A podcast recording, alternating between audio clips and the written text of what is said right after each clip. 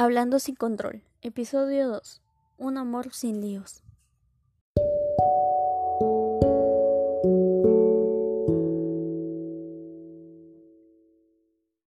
Antes de empezar, quiero invitarlos a seguirnos a través de Instagram. Nos pueden encontrar como hablando sin control.podcast.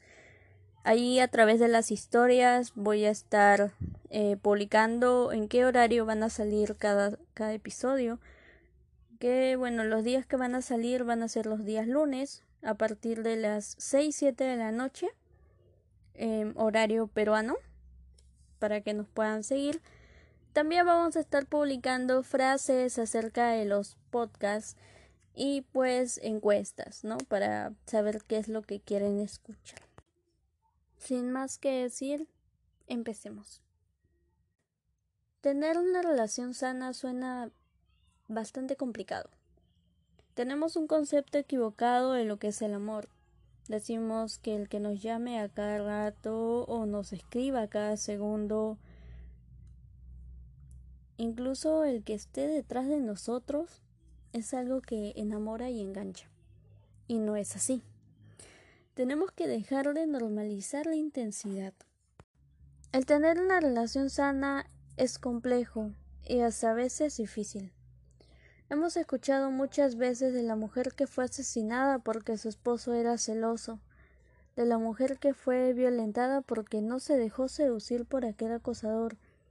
Pero esto también lo sufren los hombres. No es un tema de género, es que nosotros mismos no sabemos decir basta. Y eso viene desde que permitimos que nos manipulen o sean tóxicos, como nosotros mismos los llamamos a forma de broma.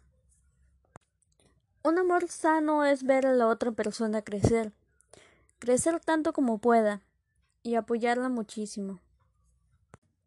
Es quererla, pero no al punto de ser asfixiante.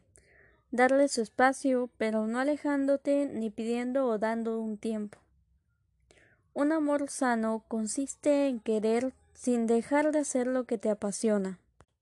Que tengas una relación no quiere decir que tengas que dejar tus hobbies o a tus amigos. Un amor sano es quien te da paz, es quien te suma, quien te apoya, quien está contigo en las buenas y en las malas. Tampoco significa que no vas a tener problemas con esta persona. Problemas siempre hay, pero la forma de solucionarlas es distinta.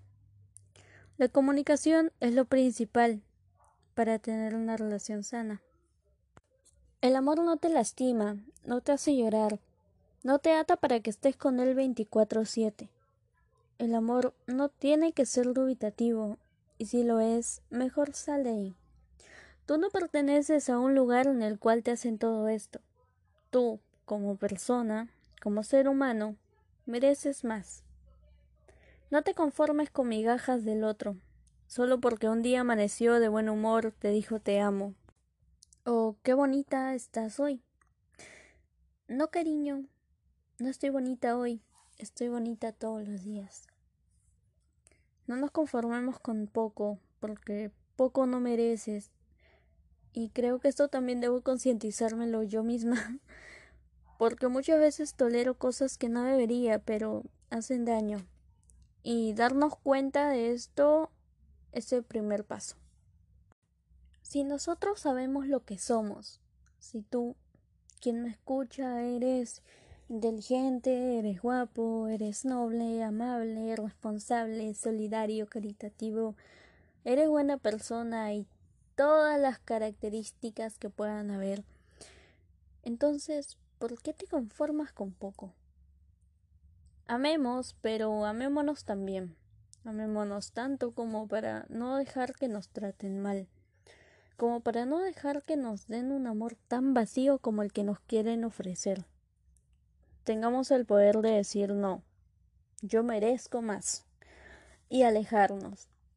Pero alejarnos en serio, no por un ratito o hasta sentirnos solos. En el próximo episodio hablaremos acerca de la soledad, del amor propio, del querernos tanto hasta saber lo que verdaderamente somos. Eh, quiero citar también un libro que me ayudó bastante cuando yo estuve bastante mal. Em, el libro se llama Ellas dicen. La autora se llama Natsumi Fukuhara Salazar. Eh, les recomiendo que lo lean, es bastante, bastante bueno, les va a gustar. Tiene muchas frases em, que les puede ayudar.